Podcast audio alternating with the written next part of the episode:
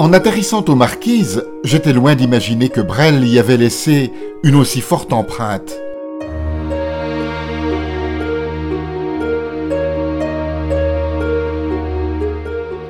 Si l'on croise autant de jeunes filles sur l'île d'Ivaoa, c'est que les sœurs de Cluny y tiennent le plus important pensionnat des marquises.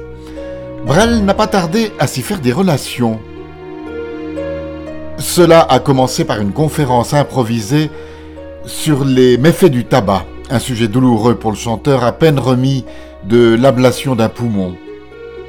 Plus tard, Jacques et sa dernière compagne, Madly, ont organisé des spectacles avec les élèves, ravis évidemment.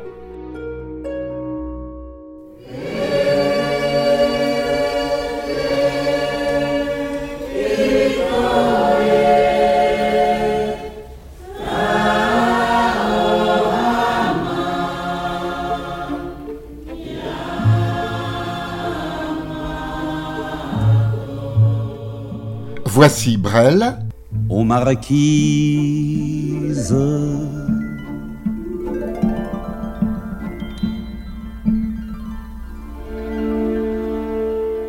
Jacques Brel, tout de blanc vêtu, portant babouche et large chapeau de paille pour jouer à Robinson sur son île, ce n'est que l'une des images d'un homme aux multiples facettes. Car aux marquises, Brel fut aussi navigateur, pilote, cuisinier, et comme nous l'avons laissé entendre dans notre dernier rendez-vous, projectionniste. Oui, l'idée d'initier les indigènes à la culture cinématographique ayant germé dans la tête de l'artiste, Claude Lelouch fut sans doute surpris de recevoir à Paris un message de Brel sollicitant l'envoi de deux projecteurs 35 mm à Ivaoa. L'acheminement fut assuré par Air France jusqu'à Tahiti, puis par une goélette de Papeete à Atuona, où les deux appareils furent enfin installés là où Brel avait obtenu l'autorisation d'improviser son cinéma en plein air. Une aubaine et un événement pour les 1500 habitants de ce coin perdu qui n'avaient connu jusque-là que les films religieux en 16 mm. Le père André, organisateur des séances missionnaires, aurait d'ailleurs pu en concevoir quelques jalousies. Non, du tout. Une délivrance même j'aurais dit. Euh, mais oui, oui, oui, parce que bon, nous, on se répétait, on était, on était abonnés à un comment, à la maison Sincère à Tahiti, qui nous donnait de, toujours les mêmes films. Ça revenait tous les deux ans. Il avait un stock. Et tous les deux ans, on revoyait les mêmes programmes. Alors, ça devenait euh, un peu lassant, hein. lassant pour les gens. Et ensuite, c'était quand même euh, une autre dimension, le grand cinéma. Et maintenant, de toute façon, le cinéma de Jacques Brel a été supprimé en vitesse par la télévision.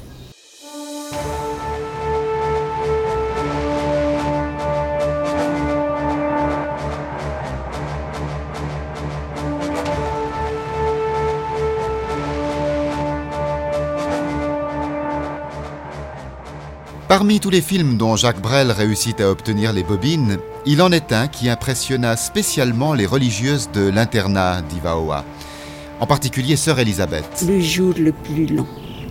Alors, il a montré le film le jour, on a été avec nos enfants, oh là là, on, ne rate pas les films de M. Brel. On a été, et puis après, quand c'était terminé le film, tout le monde sortait, moi je suis restée là pour rester. Qu'est-ce que je faisais? J'écoutais la musique à la fin, moi j'ai cru que c'était le film, c'était la musique du film qui continuait.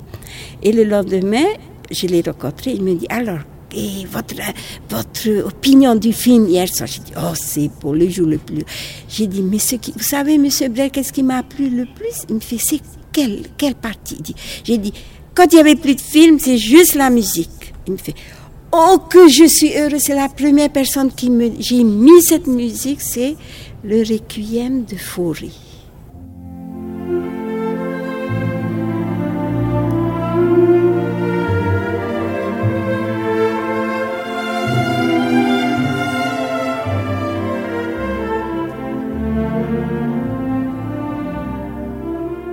Il m'a dit, mais j'ai mis ça à la fête du film et personne ne m'a parlé de, de, de, ce morceau.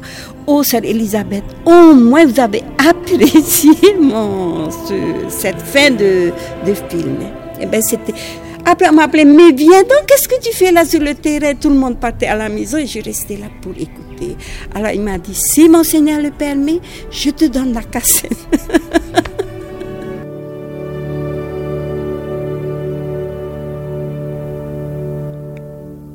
Dans la compagnie de Brel ou Marquise, Marc Bastard fut sans doute l'ami le plus ouvert aux discussions les moins futiles.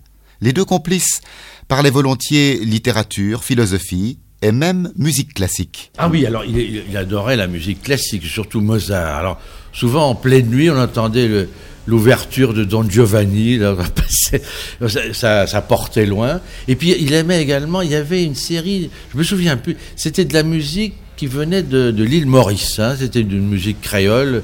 Euh, il y avait un, disque que j'aimais beaucoup, il le remettait très souvent. Il y avait ça, puis la musique classique, mais surtout du Mozart. Il était, spécialement euh, amateur de Mozart.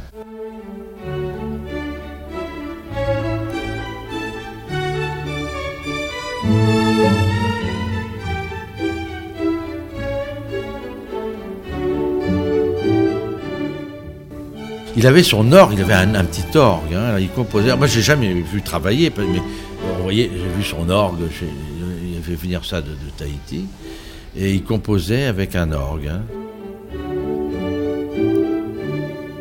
Papeete est la grande ville la plus proche des Marquises. Lorsqu'il voulait s'y rendre à bord de son avion, le fameux Jojo, Jacques Brel devait tout de même compter six heures de vol. C'est dire qu'il ne faisait pas la traversée tous les jours. Mais lorsqu'il s'y aventurait, d'autres amis l'attendaient à Tahiti, dont Jean-Michel Deligny, que nous avons retrouvé là-bas. À l'époque, Jean-Michel Deligny était l'animateur vedette de la radio locale. Peu de temps après l'avoir rencontré, euh, lorsqu'on s'est revu, euh, me dit écoute, tes émissions elles sont sympas et tout, mais enfin ta musique c'est chiant, euh, c'est toujours du rock, toujours du machin, enfin il y, a beaucoup de rock. J'aimerais bien que tu me passes des trucs qui me fassent plaisir. Je dis ok, tu me dis quoi? Il va passe-moi un petit Schubert. J'adore Schubert. Bon d'accord. Mais alors, toujours pareil, toujours sa grande trouille d'être connu ou de, tu dis pas que c'est pour moi, euh, tu dis simplement pour que je le sache que, c'est le Schubert des Marquises. Je suis bon, d'accord. Alors j'ai balancé le Schubert des Marquises. Alors le Schubert des Marquises, j'ai eu quelques coups de fil, mais qu'est-ce que ça veut dire le Schubert des Marquises Alors ça méritait d'être creusé un petit peu, comme c'était un rigolo, j'ai écrit, j'ai voilà, euh, voilà ce qu'on vient de me, on m'a dit, euh, ou parler du Schubert des Marquises, c'est-à-dire si on, montait un truc complètement bidon, par exemple, je ne sais pas, on pourrait dire que euh, monter une histoire disant que Schubert est passé aux Marquises et a écrit La truite aux Marquises, par exemple. Oh, il me répond, c'est fabuleux, vas-y, vas-y, vas-y, qu'on rigole. Et on a, on a monté ce canular énorme. La truite de Schubert écrite au Marquis, et j'ai des gens qui m'ont écrit et qui m'ont téléphoné, puisqu'ici à la radio on téléphone et on, écrit beaucoup. Et moi-même, je dis donc, on savait pas à quelle époque Schubert est-il passé au Marquis, mais, vous savez qu'on vient d'apprendre quelque chose. et après, ça a pu arrêter. Euh, d'abord, après, ah, d'ailleurs, après, euh, on en a fait un peu trop là. mais ça faisait partie des, genres de, de clins d'œil que l'on se faisait à la radio. Et là, il était ravi, ravi parce que ça restait toujours anonyme. Et il était, pas, il était dans le coup, mais il voulait pas qu'on parle de lui. Comme il nous l'a déjà confié, Michel Gauthier parlait souvent d'aviation avec Jacques Brel. Mais parfois le pilote avait aussi envie d'en savoir davantage sur le chanteur. je lui disais, tu écris toujours, des fois, oui. Mais un jour, comme ça, il m'a dit, tu veux écouter Brel? Alors, je dis, ben oui, pourquoi pas? Alors, il me dit, bon, ben alors, il a mis une cassette qu'il avait fait lui-même. C'était le, disque, le dernier disque, les Marquises, sur lequel il y avait beaucoup plus de sa cassette, beaucoup plus de morceaux que sur le disque. il y avait d'autres. Il y en a qui ne sont pas sortis et qu'il n'a pas voulu sortir. Oui, il y avait d'autres très bonnes chansons, dirais que je n'ai, qu'on n'a pas sur le disque. Alors j'ai dit, c'est super, laisse ça comme ça. ça suffit. On sait que c'est fait dans l'île avec ta guitare et ton. Il jouait, il avait un orgue là-bas. Alors il me dit, t'es vraiment con, tu connais rien, c'est pas un enregistrement, c'est zéro ça. Alors il faut aller à Paris, je vais aller enregistrer le disque là-bas. J'ai dit, ah bon, ben, peut-être j'y connais rien. Et il, il est venu, bon, et puis il était très déçu par, très très déçu par l'accueil qui lui a été fait à Paris. Par Barclay, c'était Barclay. Et Barclay, euh, c'est même pas dérangé. Et le gars qui est venu écouter a dit c'est fini, euh, Brel est fini. Euh. et c'est pour ça qu'il, vraisemblablement, il m'a dit, c'est pour ça qu'il n'a pas fait le deuxième disque. C'est vraiment nul. Nul quand on pense que ces gens-là ont gagné sur son dos. Enfin, c'était le contrat, mais quand même.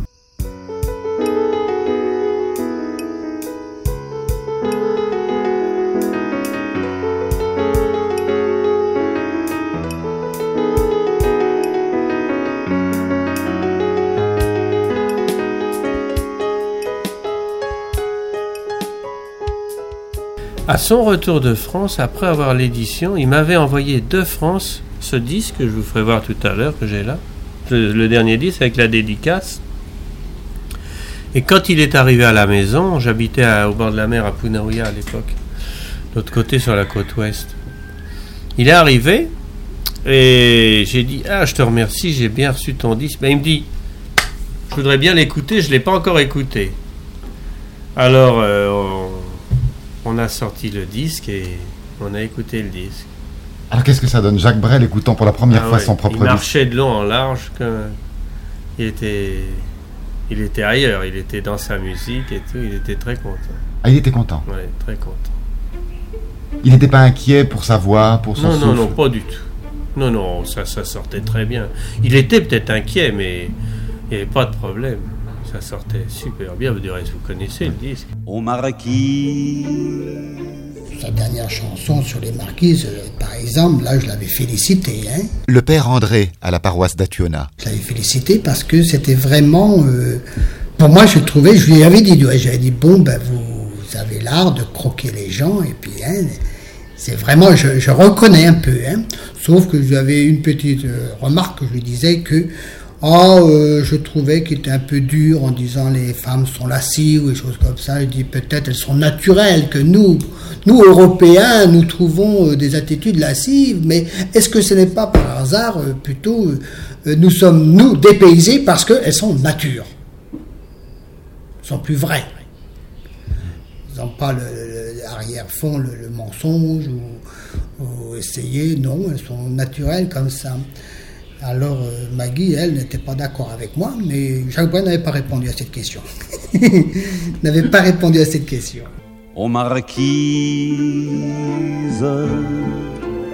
Ici, euh, on l'appréciait d'autant plus qu'il essayait donc de se pénétrer de l'ambiance marquise Le maire d'Attiona, Guy Rosy. et dès qu'il commençait à chantonner euh, quelques bribes de ses futurs morceaux, on sentait que il avait vraiment trouvé le mot, la phrase euh, qui dépeignait la réalité. C'est, vraiment un observateur euh, de, de haut niveau.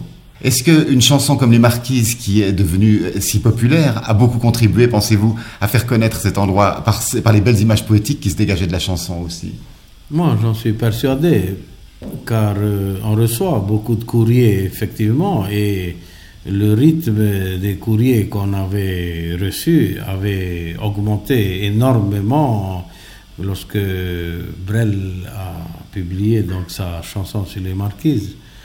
Et je crois que, comme Gauguin, un autre artiste qui est enterré aussi chez nous, euh, Brel contribuera de plus en plus euh, à faire connaître les marquises, car euh, sa chanson sur les marquises, bon, c'est bien la réalité qu'il a cernée en quelques mots, et une fois qu'on a passé deux, trois jours ici, on, on ressent euh, à travers euh, ces chansons donc euh, l'impression physique qu'il a pu euh, avoir, un, un choc euh, au point de vue euh, Poétique. artistique et poétique. Est-ce que vous vous souvenez de la première fois qu'il vous a fait entendre cette chanson? C'est lui sans doute qui vous a passé le disque. Euh, il m'a fait en- entendre les pas le disque parce qu'il n'était pas composé. Il m'a fait entendre un soir euh, une partie de la chanson sur les marquises et il, chantonnait tout ça à table car il, euh, il avait pris l'habitude de, m'inviter un soir, une fois par mois, à dîner chez lui. Et alors, euh, c'est lui qui faisait tout, la cuisine, euh, les sauces, euh, c'est lui qui associait le vin qu'il fallait avec le, le plat. Et il faisait tout ça vraiment avec un souci de perfection. Il, il- ne permettait pas que l'on fasse rien du tout. Il fallait que l'on s'installe à table, qu'on goûte, qu'on dise ce qu'on pense. Euh, vraiment, là aussi, c'est, on, on sentait déjà aussi encore un artiste.